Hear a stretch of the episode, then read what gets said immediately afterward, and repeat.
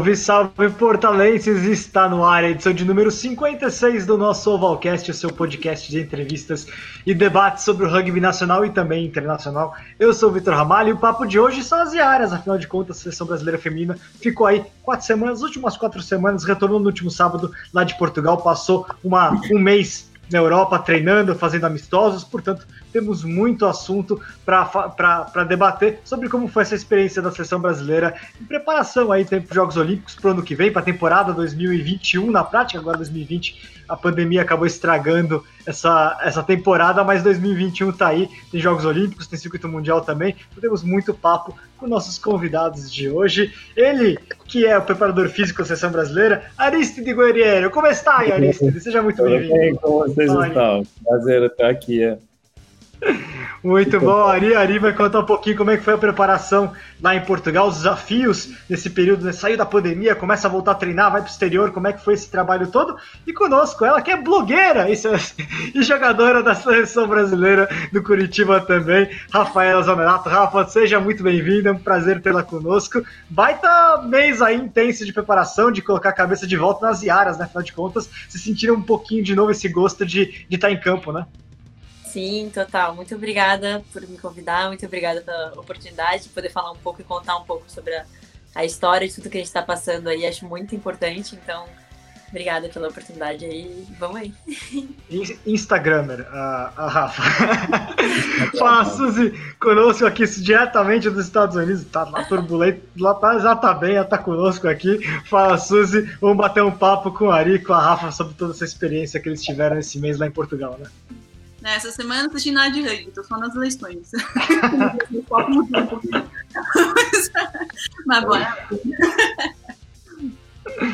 Boa e conosco, direto do Arizona Marilanches. É isso mesmo, Chitão. Seja muito bem-vindo, como sempre. Scrum Prod atrás dele, olha que bonito o cenário do Chitão. Ele preparou bem. Quando ele retorna ao Valcast, ele retorna caprichando. Fala aí, Chitão. Fala galera, tudo bom? É imenso prazer estar aí de volta. Só que esse Arizona se encontra em São Paulo, capital. Não é, é verdade. nos stands, né? Não tem eleição, disputa de voto. É, finalmente, hoje, depois de anos, consegui entender como funciona a, essa eleição. Porque é uma doideira. É uma doideira. Só agora que eu consegui entender. Mas vamos que vamos, que o assunto, o assunto hoje é aqui com as Iaras. É, então, o Arizona tá pegando fogo, mas não é o seu, né? É outro, então tudo é, bem. É o outro. Pessoal, vamos bater um papo então como é que foi essa experiência lá em Portugal. Mais ou menos um mês, né? Que dia que vocês viajaram e que dia que vocês retornaram? Retornaram sábado, o data da viagem foi. Ari? Isso, é. Saímos, um, saímos mesmo no final de um, acho que foi o dia 3 de novembro. É, desculpa, 3 de outubro que saímos. Então deu um mês aí. Um, um mês, mês cravado. É isso mesmo. É, não, foi uma possibilidade muito, uh, muito boa para nós. Em verdade, quando surgiu essa, essa possibilidade, mesmo com o Comitê Olímpico Brasileiro, uh, foi, foi colocado já no planejamento porque nós começamos a saber que teve essa possibilidade de falta de competições e no período mesmo de treinamento de física aqui em São Paulo. Então, na conversa com o Comitê Olímpico, que tem um suporte muito grande, é claro, junto com a confederação, essa possibilidade de ir para lá, para Portugal. Então, nós fizemos São Paulo, Lisboa, de tá? E depois ficamos em Rio Maior. O centro mesmo de treinamento também Rio Maior um, um centro de treinamento muito, muito bom, uh, atendeu todas as nossas necessidades. E, e também uh, no lugar tive um, a pessoa, tínhamos o staff também do Comitê Olímpico que nos ajudou a, a parte médica, a parte de a fisioterapia, massagem, mas também na gerenciar toda a organização. E, em verdade, foi uma grande oportunidade para nossas atletas colocar de novo o pé, o pé no campo. Então, tive ainda restrições, claro, porque temos que fazer todos os protocolos a seguir, assim, antes da saída, uh, durante o período lá que também na volta. Mas um, é isso, no final, aqui Rafa te pode falar também, no final da, da conversa, os últimos dias, aquilo que eu, a mensagem eu falei, olha, nós por um mês conseguimos ficar em um paraíso, tá? Uh, fora daquilo que está acontecendo no resto do mundo.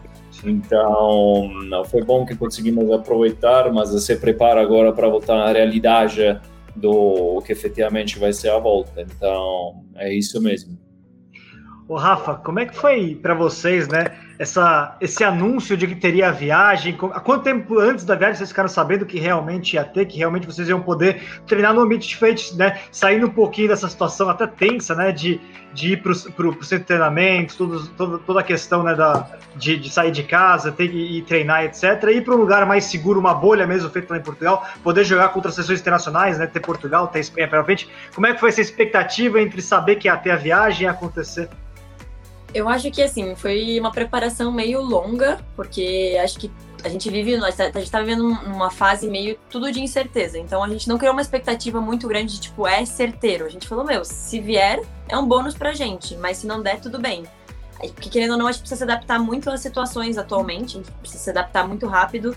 E então foi uma oportunidade, eles colocaram pra gente também essa ideia desde quando ela surgiu, eles já passaram pra gente, ó, pode existir o momento da gente ir para Portugal, então vocês vão querer ir, vocês não vão querer ir, o que, que vocês querem, como vocês querem.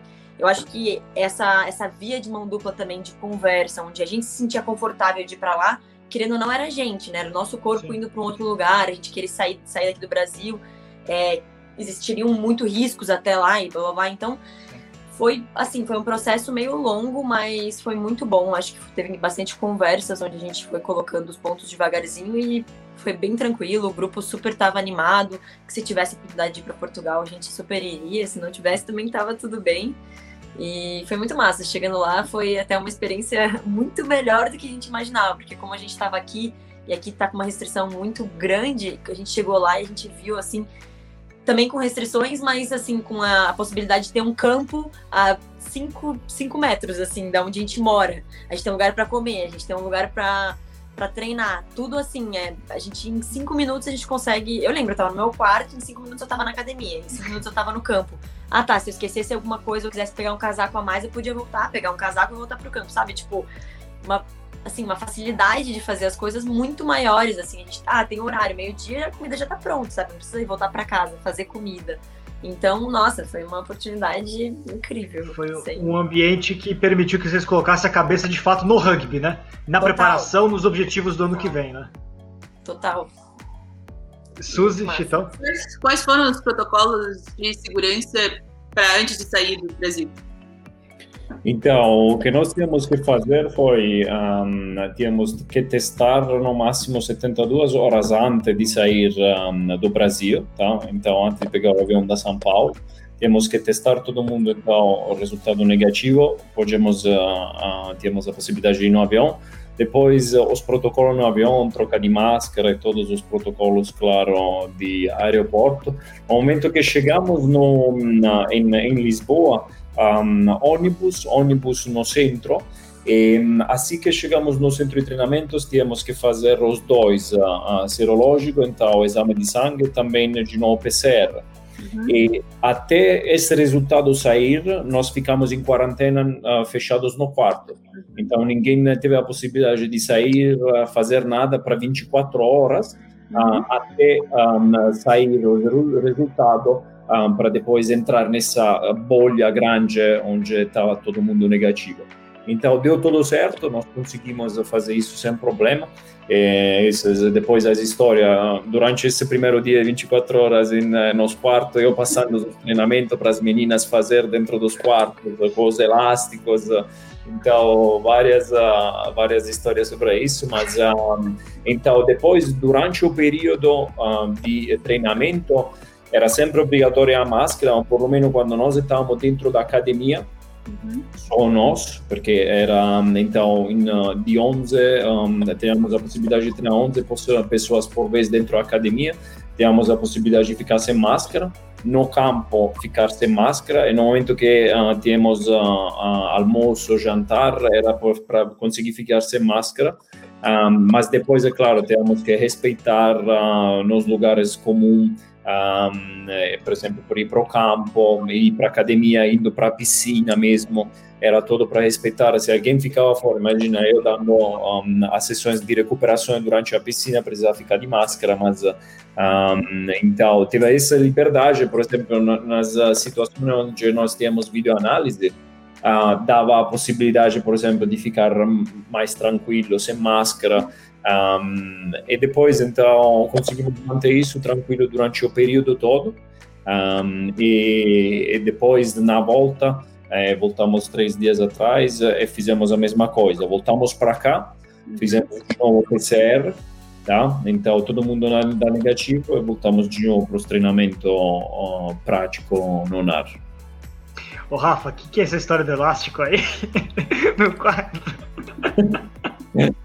Foi, foi, muito massa, porque a gente chegou e, e, quando a gente chegou, querendo ou não, foram ah, algumas horas, foram até chegar lá, então foi bem cansativo, assim, a gente tinha treinado na sexta e a gente é, viajou no sábado, e daí a gente chegou lá no sábado meio quase virada. E, e, e foi bem louco, a gente chegou, é, montou todas as coisas, já fez todos os exames, já foi pro quarto e trancou, e daí a gente recebia comida no quarto, né? Aí tinha que abrir a porta, pegava a comida e trazia, e daí ficou exatamente no quarto. Aí deu.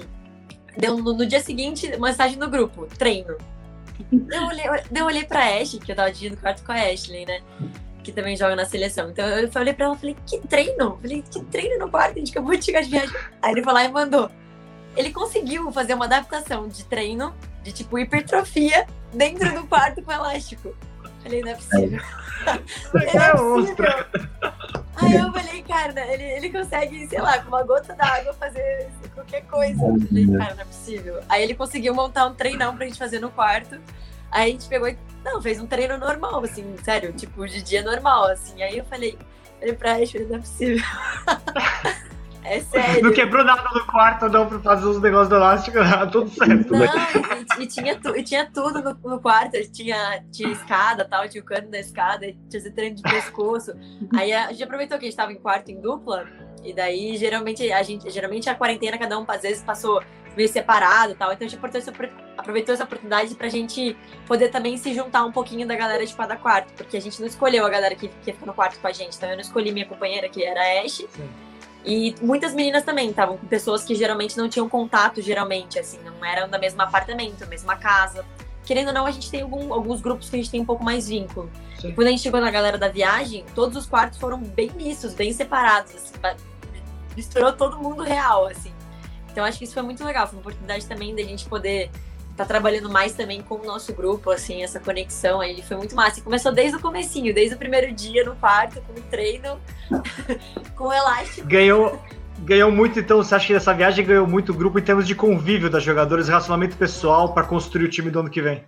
Não, muito, muito. Eu acho que, assim, de todo, todo o tempo que eu tô aqui, aqui na seleção, acho que essa foi a primeira viagem que a gente foi, assim, que porque toda viagem que geralmente a gente faz, ela tem mais o intuito de campeonato. Então é um pouco mais assim, mais tem uma tensão, no campeonato, né? tem mais pressão e tal.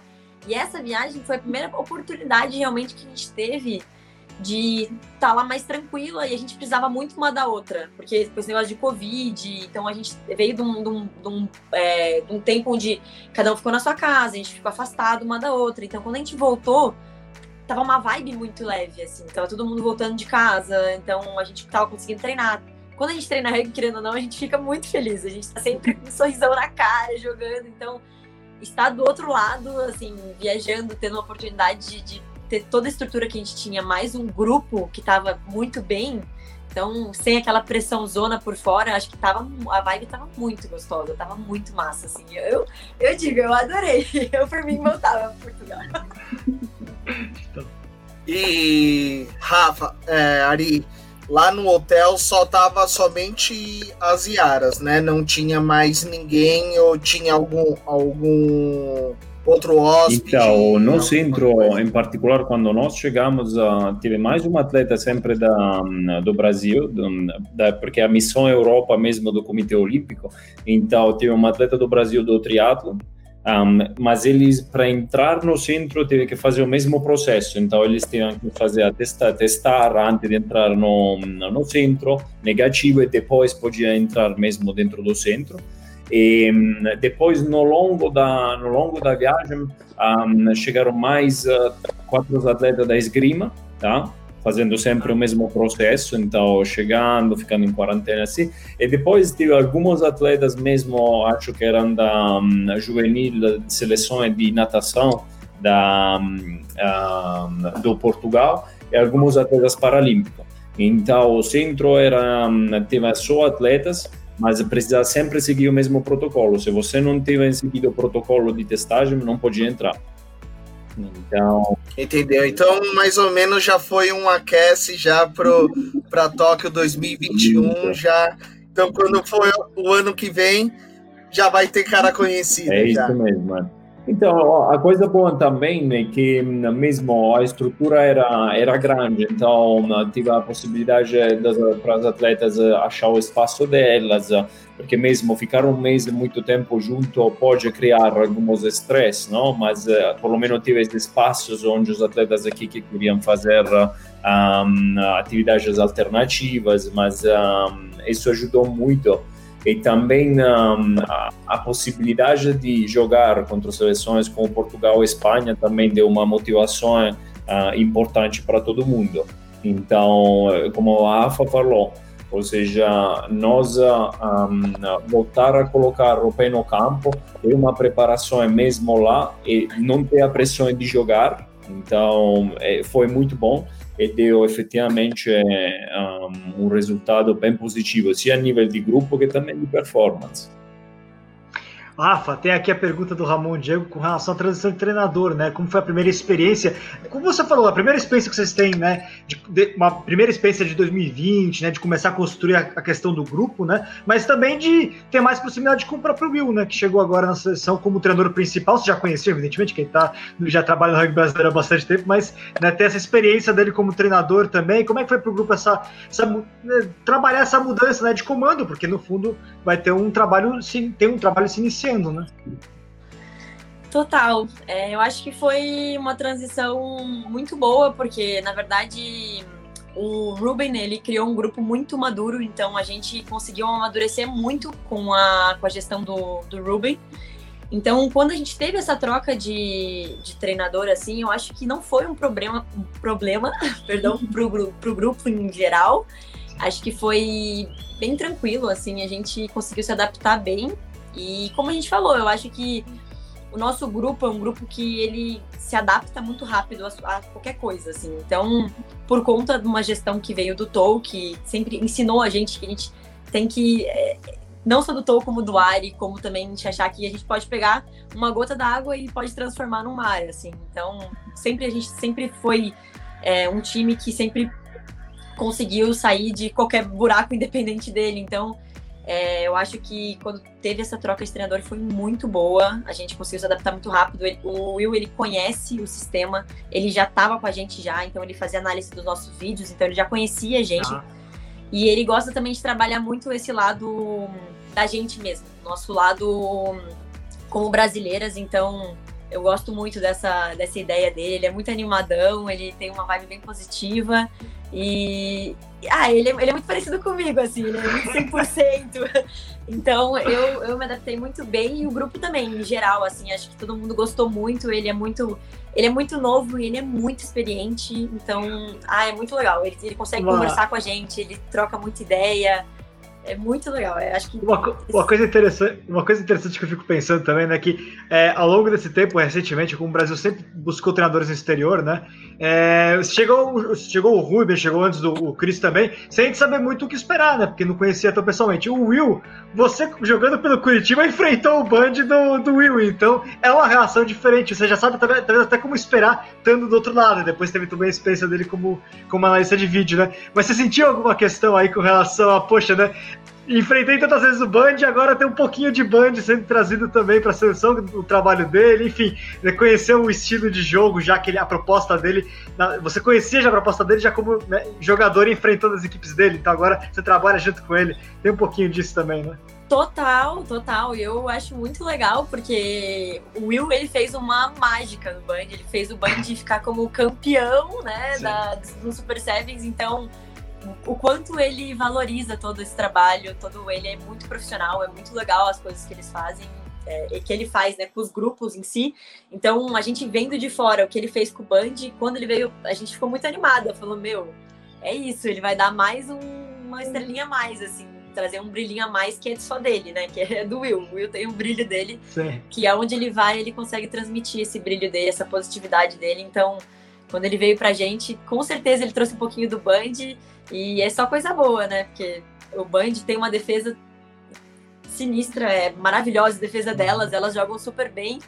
E tem muito mérito por conta do trabalho incrível que ele faz com as meninas em campo. Então, com certeza, espero que tenha um pouquinho dessa defesa bandista. Isso é legal, né? Olhando, pô, o Will tá chegando, então vamos. Será que a gente vai ter um trabalho mais focado na defesa, no aspecto físico do jogo, né? Que é o que o Band sempre gostava. Tem um pouco disso, né, Ari? Também, como é que você sentiu essa, essa transição, Ari? Esse primeiro momento de trabalho com um novo projeto, né? De, de seleção? Claro.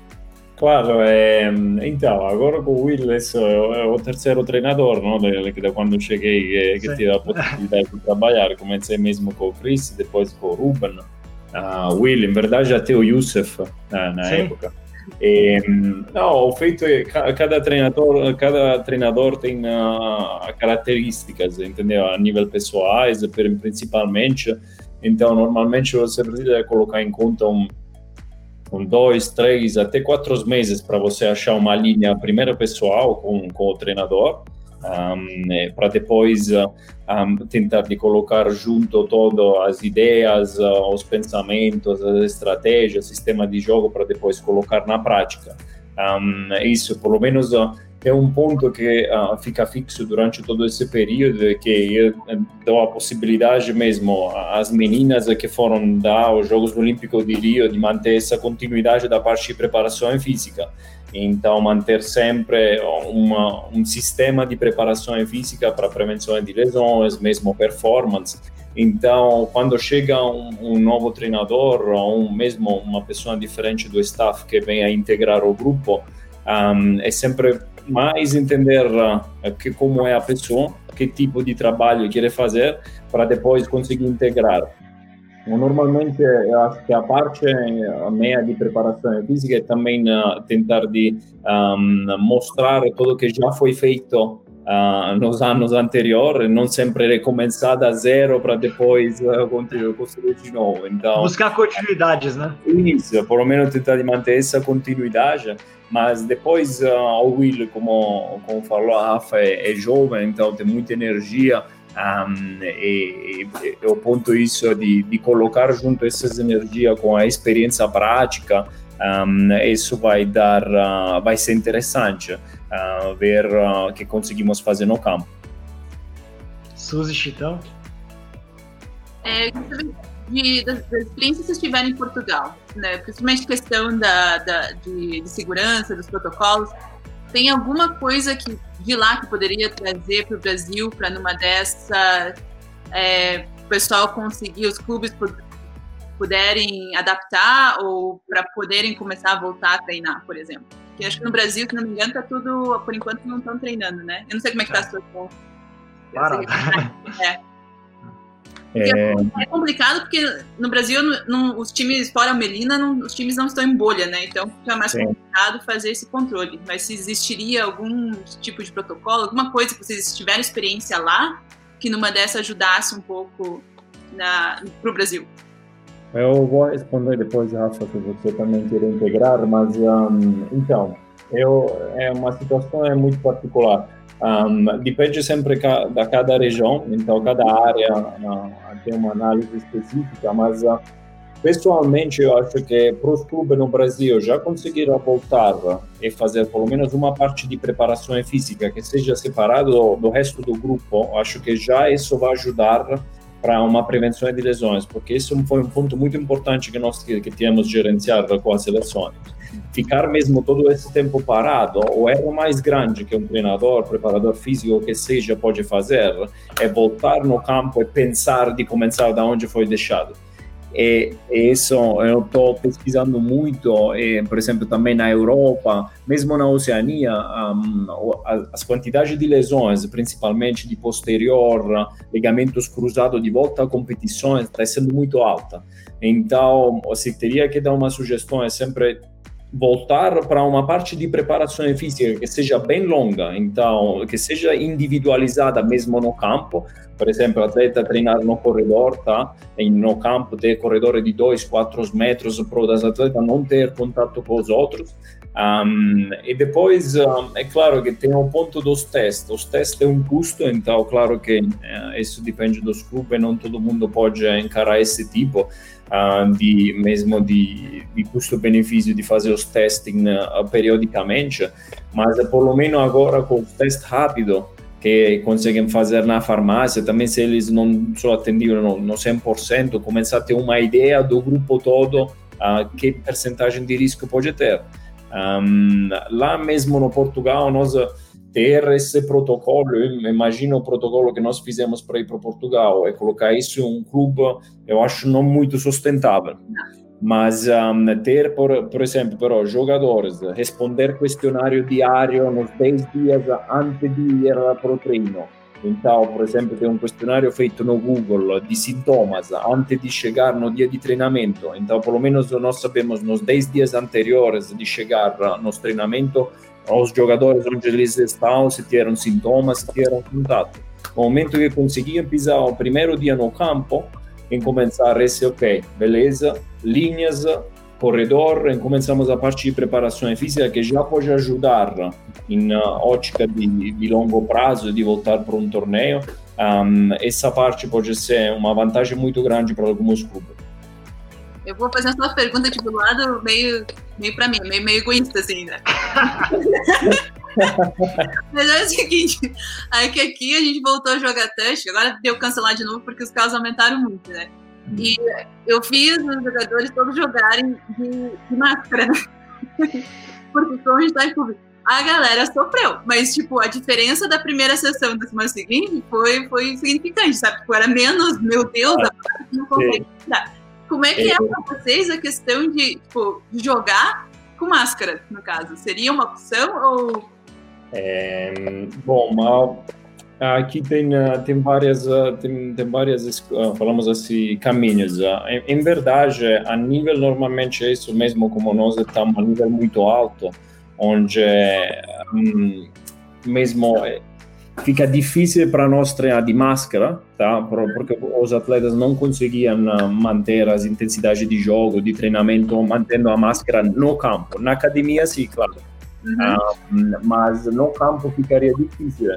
Agora, imagino uma situação de clube pode ser um, um, caminho, pode ser um caminho, claro, um, mas um, é claro que depende muito da situação a situação, porque tem também sobre isso várias várias pesquisas que estão saindo. Que o problema de você treinar com a máscara, em verdade, pode criar muito mais problema a nível de trato respiratório que não você ficar sem máscara no campo. É um risco, sim, mas um, nós, por exemplo, quando estamos no campo mesmo, se não estamos treinando em corredor, tá? Uhum. Um, nós treinamos sem máscara. Uhum. Mas a Rafa, por exemplo, pode falar da parte da atleta, o que eles sentem. É, eu prefiro acho que não treinar se, se tiver com máscara, porque não, não vai, não vai. É surreal. Você, você quando você respira, a máscara se ah, na sua cara, assim, é horrível. É.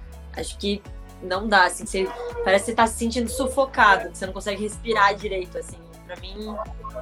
Rafa, imagine eu ainda com essa barba, viu? Imagine o Victor treinando com, com essa barba. ainda, fica tudo embaçado, não enxerga, não respira, né? É difícil, cara, na academia. Embaçado, é, total. Aí, aí, vai ter que tirar o óculos. Ah, já era.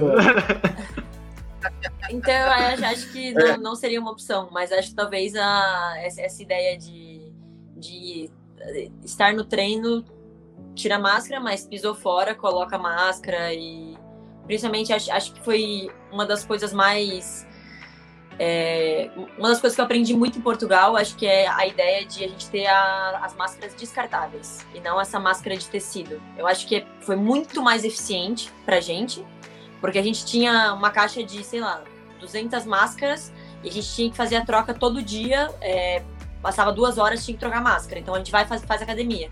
Se a gente vai com ela até academia, tira, fazia academia, colocava e voltava pro quarto, a gente já trocava de máscara, já jogava fora e pegava outra. E lá eles tinham, se acabasse a caixa de máscara, a gente podia pedir lá embaixo que eles davam mais. E eu trouxe isso muito pra cá. Quando eu vim pra cá, eh, na hora que eu sentia, coloquei a máscara de, de tecido, eu me senti um pouco, sabe, ia pra rua, voltava, falava, nossa, preciso lavar. Porque eu sinto que talvez aquele negócio de só tirar a máscara e deixar num canto não é tão eficiente quanto Portugal me ensinou muito isso, de chega, troca, essa higienização, assim, de ter essa esse negócio descartável, não ficar com o mesmo, mesmo ar, assim, mesmo aquele mesmo bafo, assim, não sei, assim, é, é, é melhor, assim, acho que para mim, eu, eu, senti uma diferença muito grande, então, acho que isso é uma das coisas que de Portugal eu, eu se eu pudesse indicar ou falar alguma coisa assim para clubes, inclusive, eu acho que se foi uma volta de treino assim, comprar uma caixinha de máscara descartáveis e fazer essa, essa troca independente de chega no, no treino, a máscara que sai é outra já. Daí vai pra rua, volta. E também muito higienização de roupas e materiais de treino. Também faz muita diferença. O que eu uso no treino é no treino. Quando eu tiro dali, eu preciso colocar numa sacola, levo pro quarto e troco. Não é, é que eu vou lá pro campo, jogo, fico no campo ali, depois eu trago para dentro. Não, isso era muito quando a gente sempre saía e voltava. O tênis que a gente usava fora não, não, não poderia ser o tênis, que a gente, o tênis que a gente usava dentro da, do, do lugar. Então, é, essas coisinhas pequenas assim que eu acho que faz bastante diferença. O Ari, essa pergunta na questão da máscara descartável, só pedir aí cortar a alça para os animais não ficarem presos, porque eles estão se prendendo na, nas alças que estão jogadas fora. Só, minha, parte, minha, minha parte natureza. Parte natureza que entra dentro da alta performance. Boa. Ari, você tem, uma, você tem uma resposta para isso aqui do, que o Ramon colocou para a gente? Sim. Se tem um percentual de diminuição em termos de se afeta um pouco o impacto, pelo menos do rendimento da academia? Se tem alguma questão disso? Ou não muito? Então, é, é eu não sei, vocês um, também vieram uh, já com certeza muitos, principalmente in, na casa, nas academias, em CrossFit, os atletas treinar de máscara mesmo para reduzir a parte de oxigênio, tá? Um, que nós conseguimos respirar, mas o problema é um, que com as máscaras mesmo que nós usamos para nós se proteger da, da isso do vírus, não são uh, igual como a máscara na teoria feita para treinar na academia. Então, se nós falamos mesmo em percentagem, mesmo não, só, não só falar um número, mas uh, eu pessoalmente mesmo, quando nós estamos falando, porque na academia o problema onde, uh, principalmente quando falamos de treinamento de força, tá? onde então não tem, por exemplo, um, um, uma parte muito importante a, a nível um, de respiração, senão que nós estamos trabalhando com carga muito alta ou, por exemplo, em circuito, um, com uh, tempos de recuperação certo, a parte de respirações fica controlada. No campo, quando nós estamos mesmo em situações de jogo, em situações, por exemplo, onde precisamos trabalhar na parte de resistência ou mesmo os treinamentos de velocidade, é muito difícil. Um, então, mesmo se teria que dar uma sugestão, seria mais uh, treinar individualmente em corredor, mas não treinar de máscara.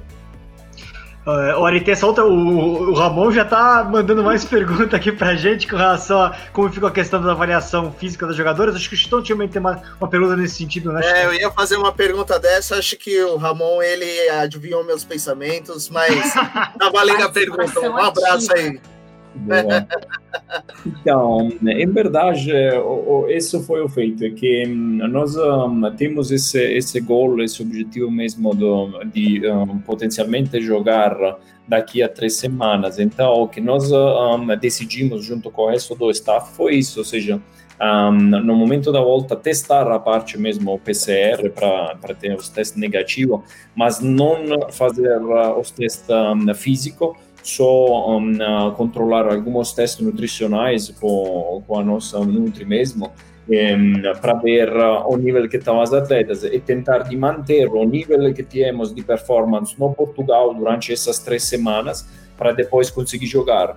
Porque o problema é isso, com as avaliações físicas, nós vamos fazer avaliações físicas, vamos perder alguns momentos chave de treinamento, que nesse momento não era o ideal perder. No momento que nós escolhemos de fazer algumas avaliações físicas, precisamos colocar em conta pelo menos um dia, então um dia para fazer as avaliações, um dia de recuperação antes de nós poder voltar na nossa rotina. Então é uma perder entre dois, três dias para avaliar. E, e nesse momento que nós, para nós foi ideal escolher, tentar de manter a performance, controlar as performances dos atletas, por exemplo, com os GPS que nós tínhamos durante o período lá no Portugal, para ver a performance dos atletas mesmo no campo. E, e, depois assim continuar tentando de chegar daqui a três semanas uh, no, no, no, pico ideal para os jogos lá na, em Uruguai. É, só para deixar o pessoal situado, né? É possível que a gente tenha, ainda tá para ser confirmado, a gente não publicou ainda, mas enfim, estão discutindo aí se vai ter o Sul-Americano no Uruguai, Sul-Americano feminino no fim do mês, né? O Rafa, só para então emendar um pouquinho, como é que você sentiu, você como atleta sentiu esse retorno às atividades de forma mais, né? O, o, o, você sentiu um peso ali do tempo, tempo de pandemia e de tanta restrição de treinamento que você teve? Com certeza, com certeza mesmo. Acho que todo mundo sentiu, mas uma das coisas mais legais, assim, que acho que a gente conseguiu trabalhar bem é, foi a ideia, a ideia de que cada uma conseguiu é, adquirir algum material, conseguiu se adaptar da forma que deu e cada um teve o seu treino com a sua adaptação. Então, eu, na minha casa, eu tinha um espaço de grama bem grande, eu, eu consegui comprar bastante material, é, então eu consegui criar uma mini academiazinha lá em casa. E daí eu tirei foto mandei pro Ari e falei, olha, isso que eu tenho de equipamento. Daí ele me mandou um, um, um plano com aquilo e falou, ó, então dá pra gente trabalhar isso, isso, isso e vamos trabalhar em cima disso. Aí as outras meninas tinham outro plano, outro treinamento, de outra forma. Então quando a gente voltou, é, dava para ver assim, como tava cada um realmente numa numa esfera, assim, sabe? Tipo, então a gente demorou um pouco para entrar nessa nessa todo mundo junto, assim, meio nessa conexão de grupo de novo. E foi uma das coisas que em Portugal também foi muito boa, porque se não tivesse Portugal, acho que não teria de novo esse momento de é, não precisar se deslocar, não precisar sair da sua casa, porque querendo ou não é empecilho, né? Aqui também a gente tinha que ter um carro específico. Se não tivesse carro, a gente não podia pegar um transporte público, não, não podia ir a pé, não podia nada. Então aqui, quem não tem carro, a gente conseguiu também criar uma nova adaptação, um outro, um outro carro para se adaptar. Então, tudo isso foi contando. Quando a gente chega no campo, querendo ou não, tudo isso reflete, né? Então, a gente começou a ter um, também um pouco. Os primeiros treinos, a gente sentia que era meu, era um caminhão, assim, que tinha atropelado a gente. Aquele impacto, né? Essa distância eu faço em tanto tempo agora, pô, caramba, não, não vai, né? Não, não e, vai... e, total, assim, ó, e, e, até eu fui uma das meninas que eu não parei, eu fazia físico também, quase todos os dias, fiz, fiz lá. Quando eu voltei pro campo, eu não sei, assim, não sei se era o Ari, quando ele ditava, ficava mais pesado, brincadeira. mas, mas, nossa, eu, eu, eu, eu falei, nossa, eu, eu treinei e eu tô sentindo. E as meninas, todo mundo, assim, a gente sentiu mesmo o impacto de colocar uma chuteira no pé, porque fazia muito tempo que eu não colocava uma chuteira mesmo no pé. Então, a, a, até a gente se adaptar. E o bom é que a gente teve uma, uma fase, um período de, de adaptação bem longa. Então, a gente foi, para entrar no contato, demorou quase um mês. A gente foi, e assim, um contato no pad, uma coisa mais, bem mais controlada. Então, foi até entrar nesse ciclo de voltar ao rugby de verdade, demorou muito tempo. A gente conseguiu, acho que a gente conseguiu na, no primeiro, um mês antes da, da, de Portugal, que a gente estava começando a voltar realmente ao, ao joguinho ali. E era assim, joguinho dentro da sua bolha. Então, dentro da galera do meu apartamento aqui. Então, tipo, 4 contra 4 ali, bem, bem controlado mesmo. Não tinha muita movimentação muito pesada.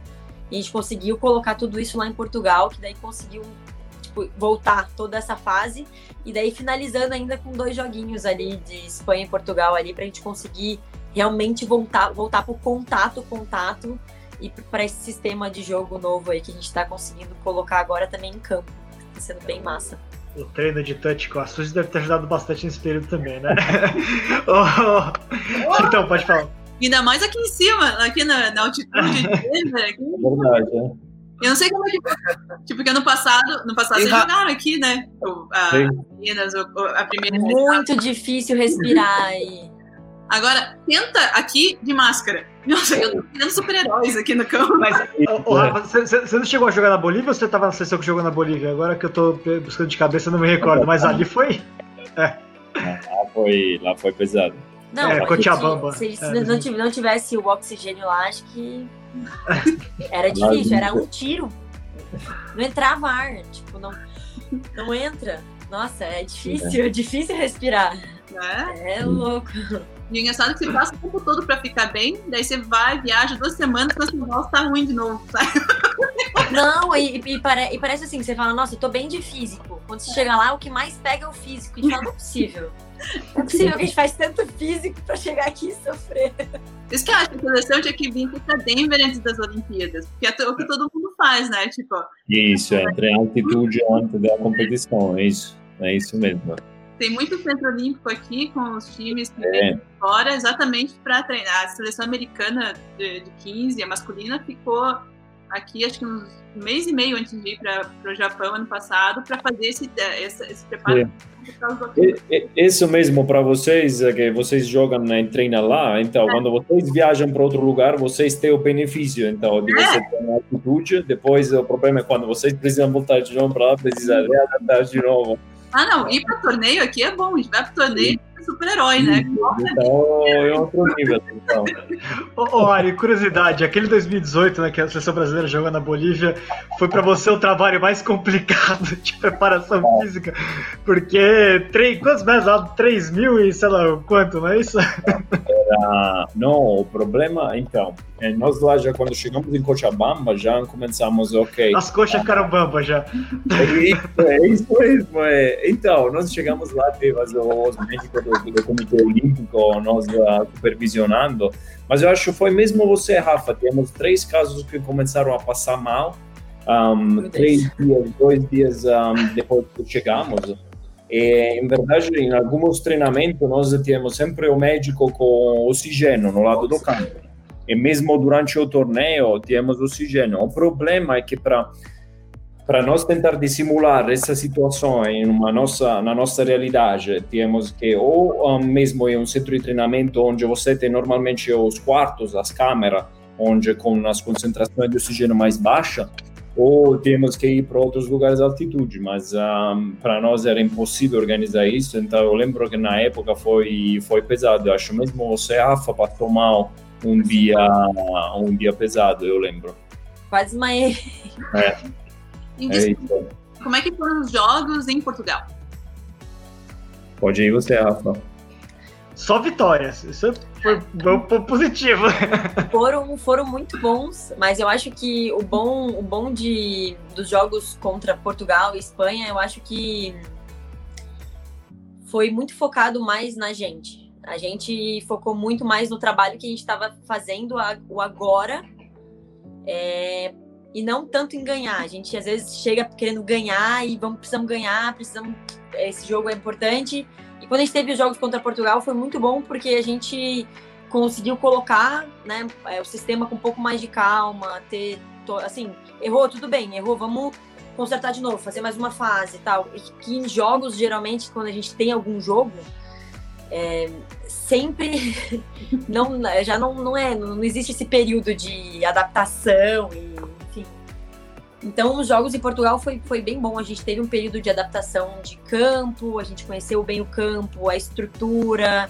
É, então, quando veio Portugal também, que a gente jogou, a gente já estava já bem conectada com o grupo. Então, foi só colocar o nosso sistema e jogar contra elas. Assim, acho que é, os níveis de times europeus, assim, eles são times com bastante velocidade. E elas são, o Portugal era muito mais contateira, assim, elas jogam bastante, tem um estilo de 15, né?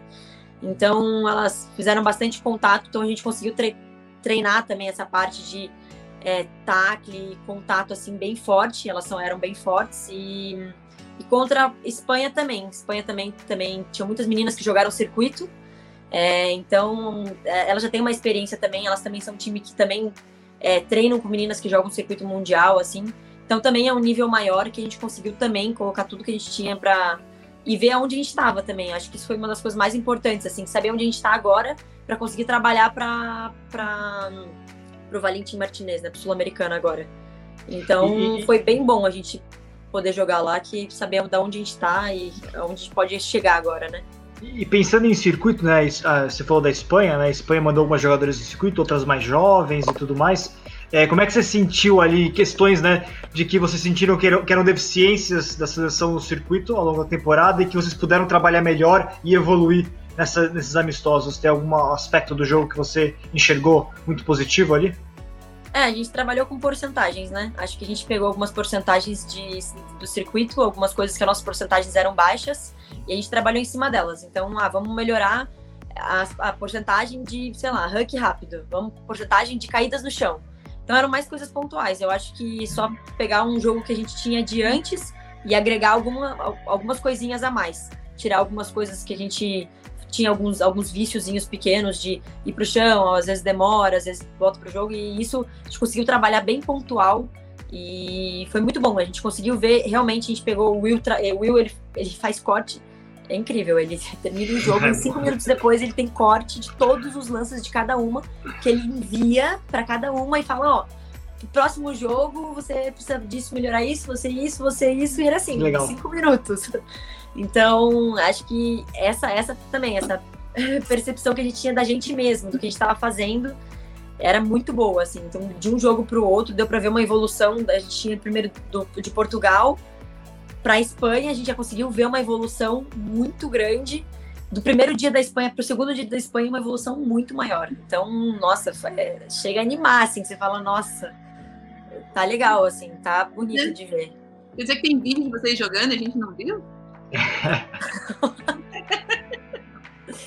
Sim, tinha umas análises de vídeo. Ah, mas é, é, mas tá hoje, tá voltando, tá voltando. O sul-americano tá aí. Eu já, eu já falei, a galera vai ter transmissão. Eu falei, gente, o sul-americano tá logo aí. Logo aí, vocês vão conseguir ver a gente jogar. Tem muito circuito pra vocês verem a gente jogar. Fica tranquilo. Mas o que não vai faltar é vídeo.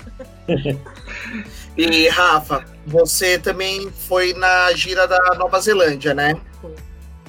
E o que que você sentiu de diferença ali na Nova Zelândia para essa gira aí, essa missão de Portugal? Qual, qual você trouxe benéfico para você na Nova Zelândia e aqui agora em Portugal? Eu acho que as duas trips elas agregaram muito para o grupo. Inclusive, eu acho que foi uma somatória é, de essa, essa somatória de coisas que a gente teve aí, a viagem de circuito, Nova Zelândia, fez com que o grupo amadurecesse tanto quanto ele é agora. A gente, querendo ou não, a gente é um grupo.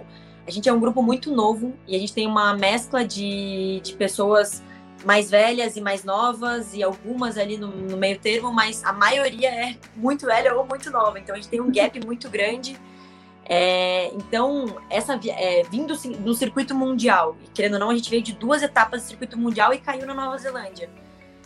Pra gente foi, foi uma fase assim de. É, a gente estava num ritmo muito acelerado de rugby, rugby, rugby. Chegou na Nova Zelândia, boom, mais rugby, rugby, rugby. Então a, Nova Zelândia foi muito bom, muito bom mesmo, porque ela foi mais acelerada, assim, veio tipo circuito, depois a gente teve que já entrar em foco em circuito de novo. Nova Zelândia já foi com a preparação já para etapa de Hamilton que a gente jogou lá. E a gente teve mais o 15, né? Amistosos, mais o 15. Então a gente teve os amistosos lá contra a Nova Zelândia, contra a China lá, que também foram muito, muito bons. Mas foi bem diferente da ideia da, da, de agora de Portugal. Porque Portugal, querendo ou não, a gente veio de uma fase onde a gente estava em casa, parada, depois a gente veio com uma adaptação, e depois da adaptação. Então, assim, a gente é, vindo uma sequência de jogos, nesse ritmo acelerado, joga a Nova Zelândia lá, voltou treina Nova Zelândia, Nova Zelândia. Beleza, joga Nova Zelândia, vai pra Sydney. Acelerado, acelerado, joga 15. Depois, bum, pisa no, no freio total. Quando chegou Portugal, a gente tava. Imagine, seis meses trancada para quem tava no ritmo, a gente tava querendo jogar, a gente tava querendo pisar em campo, a gente tava querendo rugby. Então, quando a gente chegou em Portugal, a gente tava muito feliz, a gente tava muito alegre, a gente queria muito jogar aquela ansiedade, aquela não tinha nenhum momento que a gente não pensou em não estar tá em campo. A gente só queria estar tá em campo. E assim, essa acho que essa foi um pouco da diferença, assim, de essa vontade que já estava aqui. Era a abstinência de rugby e o uso de é, máscara, como disse aqui a Ash, né? Exato, é, exato. e acho que essa, essa foi uma, uma, uma diferença aí que acho que foi que acho que fez a diferença entre essas duas viagens. Mas elas foram muito boas, as duas. Acho que as duas foram uma oportunidade muito grande para o grupo, inclusive porque as duas delas a gente conseguiu levar muito mais meninas do que estava programado. Então, um agradecimento muito grande aos nossos staffs aí que também correram muito atrás disso e consegui que a gente tinha um grupo muito grande, a gente conseguiu evoluir muitas meninas, até muitas meninas que não são do, do sistema agora do Seven, são do sistema de 15, e com, que conseguiram agora levar até um pouco do, desse rugby internacional para os clubes, que eu acho que foi uma das maiores uma das maiores conquistas que a gente teve. A gente também teve, teve é, Bu, Camila, que são do Curitiba, né, que, é, a Chayane, que é do Desterro. Então, muitas meninas que não são do sistema ali, que conseguiram voltar para o clube e trazer né, tudo que a gente aprendeu na viagem para os clubes. Então, também achei muito, muito legal essa ideia da Nova Zelândia, né? E agora com a de Portugal, a gente conseguiu também levar um pouco mais meninas, aí a gente foi com 18 meninas, então já é quase metade do grupo, então é, foi muito bom. É, a gente conseguiu também, nossa, um grupo jogando, a gente teve uma mescla de meninas em campo, todo mundo jogou, não teve um time que jogou, foi bem mesclado mesmo, meninas mais novas, meninas. A gente teve até estreias nessa viagem, que foi a, até a Silvana, que foi, também estreou na viagem lá, estreou com, é, com jogos de nível internacional, então foi muito na legal. adulta, uma... né? É. Não, foi uma oportunidade incrível, assim, eu. Aí eu sou suspeita para falar. E também, Rafa, a gente comentando aí nos bastidores antes de começar nosso programa, você agora tá um pouquinho blogueirinha que você fez aquela parceria junto com a TryUp, né? Comenta um pouco aí com a gente essa parceria. Olha, eu só tenho a agradecer o Ruas, porque ele é incrível. ele, ele foi. É, Ruas. Ruas, tá aqui, a gente te ama também. Né? a pessoa é incrível, ele tem uma proposta muito top que eu abracei muito. Eu acho que também na quarentena tirei muito tempo para pensar o quanto é, a internet e a mídia é, ganharam muita força, né? A gente, querendo ou não, tudo que a gente fazia na, na quarentena era tudo via internet ali, né? Então, é, quando eu comecei a postar alguns treinos, comecei a ver, eu comecei a ver a repercussão que aquilo tinha e eu comecei a gostar muito disso e, e eu queria mostrar o rugby, é, querendo ou não, um pouco nesse bastidores do rugby, né? O que a gente faz um pouco por trás das câmeras. E que eu acho muito importante, porque às vezes muitas pessoas acham que, ai, ah, não, a galera que joga na seleção é, tem uma rotina muito diferente da minha, que na verdade não. Ou talvez tenha uma ideia de, não, é esporte. É, só pensa que é, é treino, casa, casa, treino e, e na verdade, depois não é. jogo. Exato, a gente tem uma parte muito ser humano da gente, então eu, é, essa ideia de, de poder mostrar também um pouco esse lado aí, essa diversão, fazer umas brincadeiras, trazer a galera do juvenil também, que foi muito. A gente teve várias lives com a galera do juvenil, teve aqueles desafios também que a gente postou na quarentena com elas. Então, essa mescla também de galera de fora, galera do juvenil, a gente com, a, com a, todo mundo que estava querendo assistir, querendo conhecer um pouco mais do rugby. Então, eu tirei realmente essa, essa fase aí para focar nisso. TikToker, e... exatamente. e eu tive um apoio muito grande das minhas amigas, foi muito massa, foi muito legal. E a Triumph me abriu essa, essa oportunidade de mais um pouquinho de poder mostrar esse também esse outro lado também é, a gente conseguir fazer uma identidade uma identidade minha assim mostrar uhum. que é, é uma conquista muito grande e eles têm uma participação muito grande então eu realmente Obrigado, Ruas, seu maravilhoso. Obrigado, Triumph, realmente, por poder por poder estar tá ajudando e poder também apoiar o rugby, tanto o rugby feminino quanto masculino, porque também o Felipinho também entrou nessa, é. nessa vibe também. Então foi muito legal. Então agora realmente eu tô, tô tentando ser bem ativa mesmo nas minhas redes sociais. Aí tentei mostrar também bastante sobre a viagem. E agora também eu tô. O Rua está me ajudando a fazer um IGTV sobre Portugal. Eu mostrei bastante sobre nossos treinos em Portugal, sobre tudo em Portugal que também eu vou postar lá no meu Instagram, mas talvez demore um pouco, porque a gente está tentando ainda montar. Vamos cobrar, vamos cobrar. Pode cobrar, pode cobrar. Oh, não sei se boa. vai estar muito bom o primeiro, mas vai chegar, então vai, ah, vai, ser... vai ser massa. Mostrar isso um pouquinho desse lado por fora das câmeras. Não, isso é muito, muito legal. Ari, agora você você teve neste mês o, o cenário ideal, né, para trabalhar, conseguiu a bolha, conseguiu poder botar em prática aquilo que você queria com elas. E agora o planejamento nessa sequência, tendo ou não o, o, torneio, né? De qualquer maneira, você tem um planejamento para pós-torneio também, porque ficou muito tempo parado e a gente não sabe quando que vai voltar o circuito, mas pode voltar em março, aparentemente, né? Enfim, abril, então. Como é que tá seu, seu planejamento? Agora que você tirou um diagnóstico, né? Você conseguiu um mês de diagnóstico de todo mundo, né?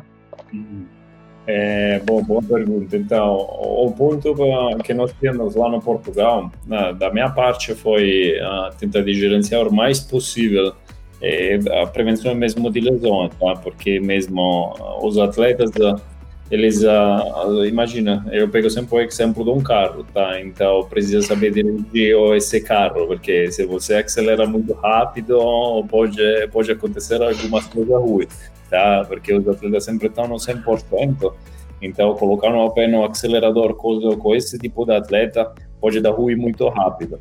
Então, por exemplo, já contra os jogos contra Portugal a Espanha, foi muito importante gerenciar os tempos, os metros, o percorrido dos atletas. Eu tive a possibilidade de trabalhar lá eu com os GPS, então gerenciando isso junto com mesmo com o Will porque também a mais nós temos uh, um back-to-back, -back, ou seja, um torneio depois do outro, temos uh, três jogos contra o Portugal, mais um scrimmage game, então quatro, três jogos com contato, mais scrimmage sem contato, mas com rack completo, e depois, uh, depois dois dias, temos dois dias de torneio contra a Espanha.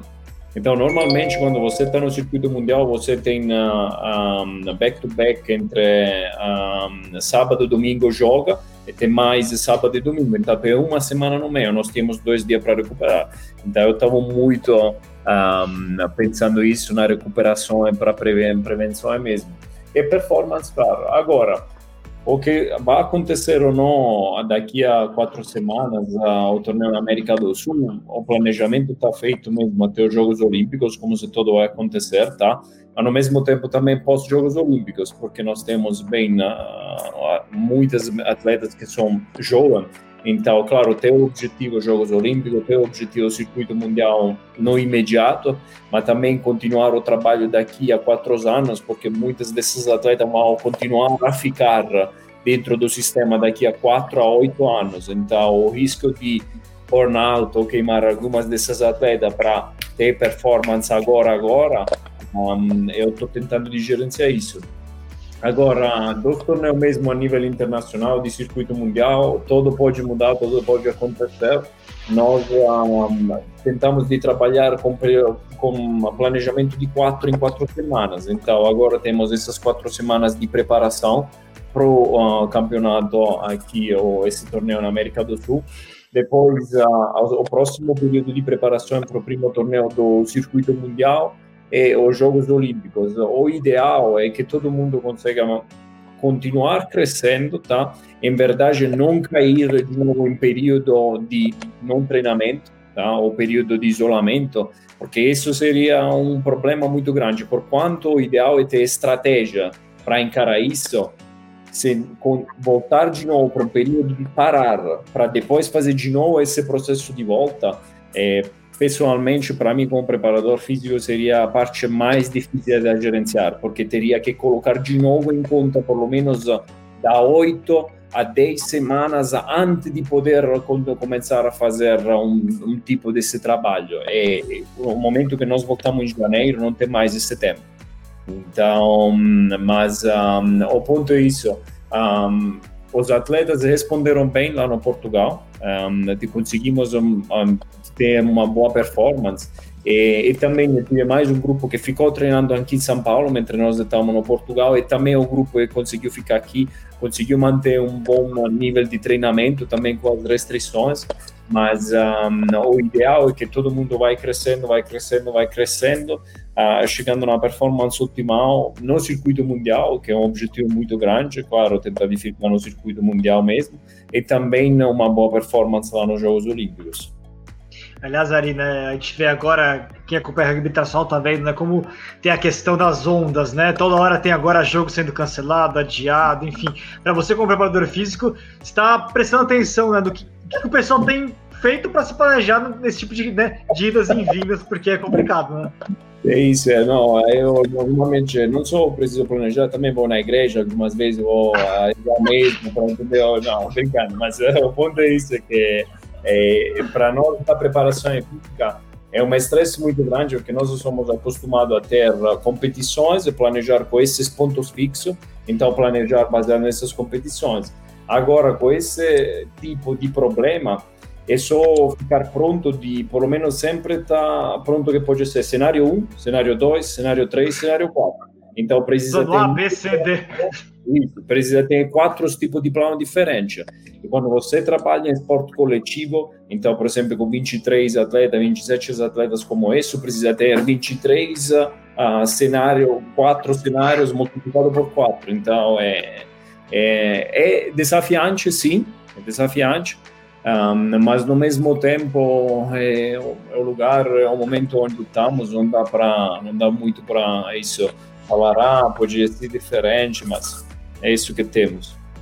É a prova da. A, você, prova do momento que você coloca tudo que você aprendeu ao longo da carreira em prática, isso, né? É isso, aqui no computador, planeja, chama, faz o equipamento lá, os testes, é, isso mesmo. Oh, nós Pessoal... temos é muito grande que para os atletas respondem bem, então para isso ajuda muito. Porque se você tem os atletas que compram a ideia e estão prontos também para reagir, fica muito mais fácil o trabalho. Se você tem atletas que não estão prontos para encarar esse tipo de desafio, e seja impossível, por quanto nós, como staff, queremos planejar e fazer o trabalho mais, melhor possível, não é verdade. Rafa, tem uma última pergunta antes da gente passar para as considerações finais aqui que eu coloquei né, do Alan Simões com relação a ter treinadora. O Will chegou agora, então acho que isso é um papo mais para o futuro, certamente. Mas na seleção brasileira tem algumas jogadoras que, que têm experiência como treinadoras, inclusive tem a Turola, que trabalha também na, no alto rendimento, enfim. É, como é que tem. Isso tem ajudado, na verdade, a, a, a própria seleção nesse momento né, de idas e vindas, paralisação, ter jogadoras, ter mais gente no staff que conhece também a questão de, de treinamento e e ajuda com, com dicas, com, com ideias, enfim, pra, nesse período todo? Com certeza. É, acho que até mesmo pela ideia da, dos nossos treinadores também, eles não, não só terem essa ideia de só passar muita informação para a gente, mas explicar. Então, é, isso, assim, é, até mesmo o Will, vou dar até um exemplo de Portugal. Eu, eu fiquei muito, muito, muito tempo com, com o Will fora, fora de campo, é, era eu que era a menina que passava as informações para as meninas aqui do Brasil. Eu fiz um grupo e todo final de reunião eu fazia um resumão das reuniões e mandava em áudio, escrito, para as meninas que ficaram aqui no Brasil. E daí eu terminava, chegava com o Will lá e mostrava para o Will tal, e ele falava: Ó, oh, acrescenta mais isso aí, coloca mais isso, coloca mais aquilo. Então ele explicava e ele auxiliava, acho que eu, todo, de todos os treinadores que eu tive até hoje, acho que sempre existiu. O, Ruben também tinha muito essa preocupação, o, é, o próprio Will, como a Turola também, de explicar e, e tudo que passam pra gente, falar o porquê, como, até mesmo o Ari, quando a gente faz algum exercício na academia, Ari, por quê? Né? Ele vai lá e explica. Não, porque a gente tá tentando fazer isso, isso. Tá, mas está no período de hipertrofia? Sim, pra, depois disso a gente vai entrar nesse período e tal, tal, tal.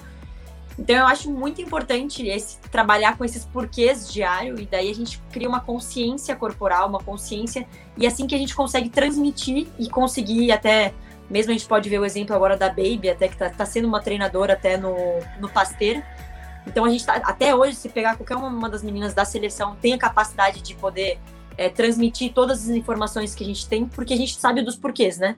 Então, quando a gente tem os porquês muito bem claros do porquê a gente está fazendo, a gente consegue explicar para alguém ou poder até falar do que a gente está fazendo, como a gente está fazendo, e se a gente quiser transmitir a ideia do rugby, a gente consegue fazer isso. Qualquer menina do grupo ali. Acho que é muito é. bom, vindo de cima. Essa, essa questão de ter treinadoras também vai, vai aumentando as possibilidades conforme vai passando o tempo que a gente está tendo mais jogadoras estudando, é, enfim, Exato. tendo conhecimento para um dia assumir essa função, né? É, não é. só isso, mas também as disponibilidades também, até que o World Rugby deu nessa quarentena, de vários cursos que a gente pode fazer sentado na nossa casa. De ver regras e coisas simples e básicas que a gente faz ali uma semana e você ganha um certificado e você consegue ter essa transmitir também essa possibilidade, né, de, de ser treinadora de independente time ou até uma seleção mais para frente. Isso, isso então, eu várias vezes quando mesmo nas transmissões uh, que nós fazemos junto, eu falo sempre do, do legado, não? Ou seja, como treinador, preparador físico, que seja staff, nutricionista, manager, uh, fisioterapeuta, o que nós deixamos para trás no momento que vamos embora, não?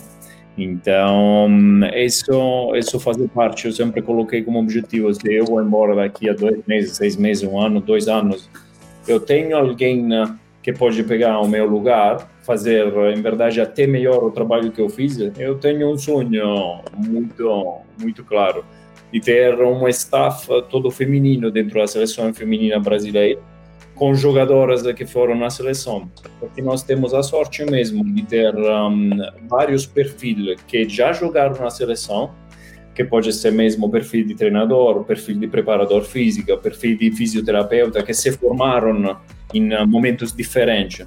Então seria, eu acho que é uma, uma possibilidade, é uma possibilidade, em verdade, não tão longe, um, mas uh, seria uma coisa, acho, em verdade, a nível de World Rugby, também a nível de rugby internacional, bem interessante. Um, mas é claro, vai precisar ter um processo feito, um, porque, é claro, o Brasil mesmo feminino tem um nível de competição muito alto, então se o processo é feito mesmo uh, gerenciado e progressivo, isso pode acontecer, manter bom resultado no mesmo tempo. Então, isso pode ser um sonho, acho que é um sonho de, de várias pessoas que já passaram nas seleções, pessoas que seguem o rugby feminino uh, no Brasil e tem um staff todo feminino. É, então, eu também tenho esse mesmo tipo de, de sonho, de deixar, deixar alguém, mulher, como preparador física, que pode pegar a, a minha posição e fazer até melhor o meu trabalho. E, e, até em termos de identidade do grupo, é muito legal essa possibilidade de ter as jogadoras que jogaram para a sessão, criaram a história e depois poderem também trabalhar fora de campo com, com, com isso, né?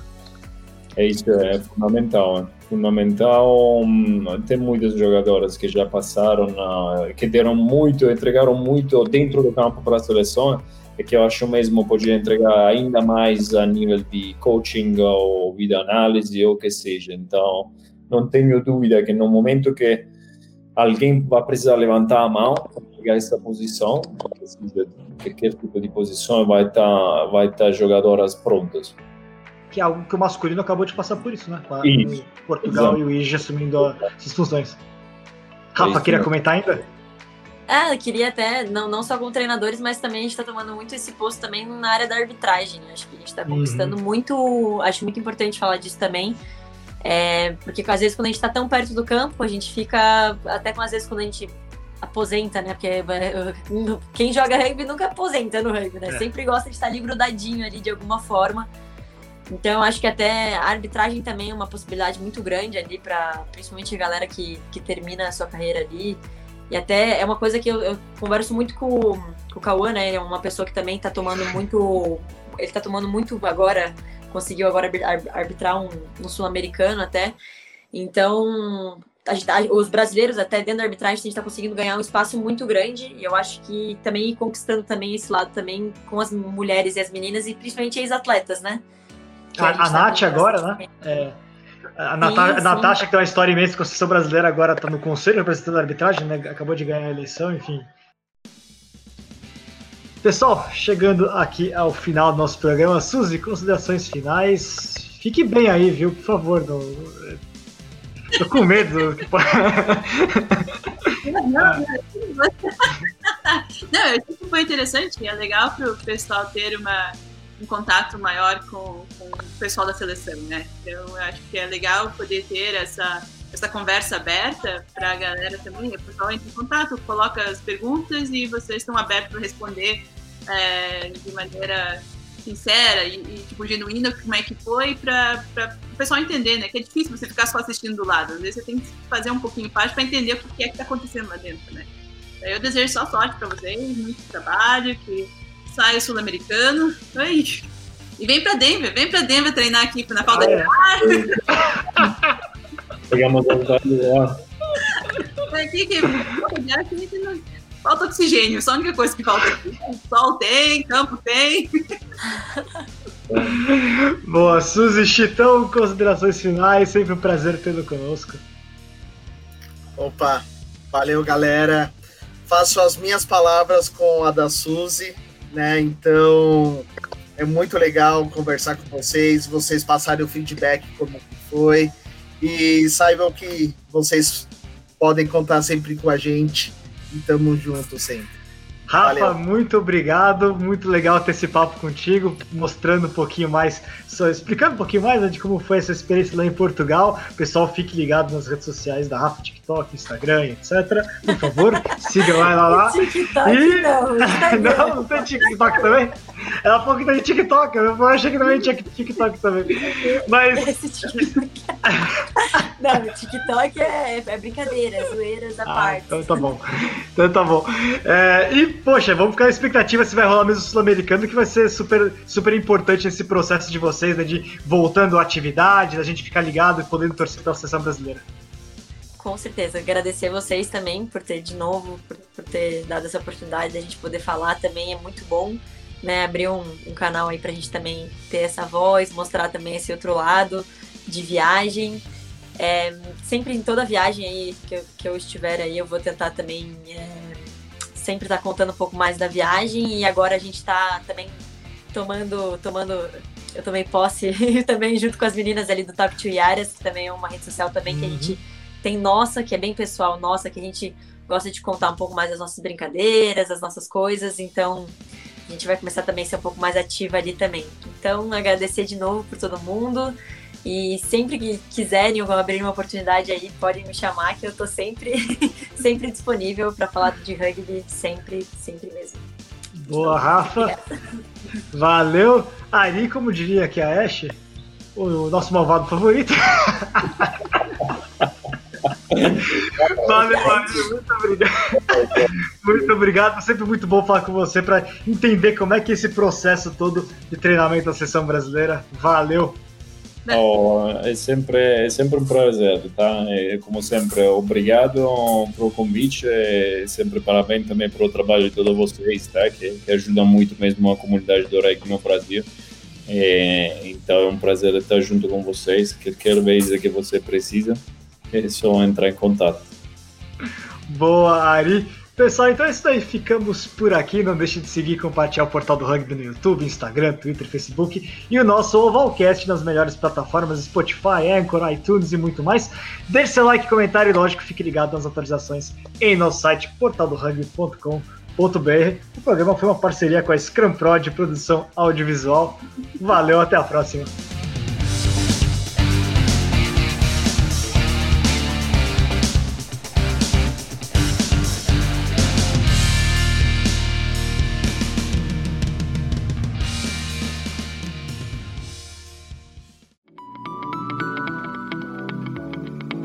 Programa que você acabou de ouvir tem a produção da Scrum Prod.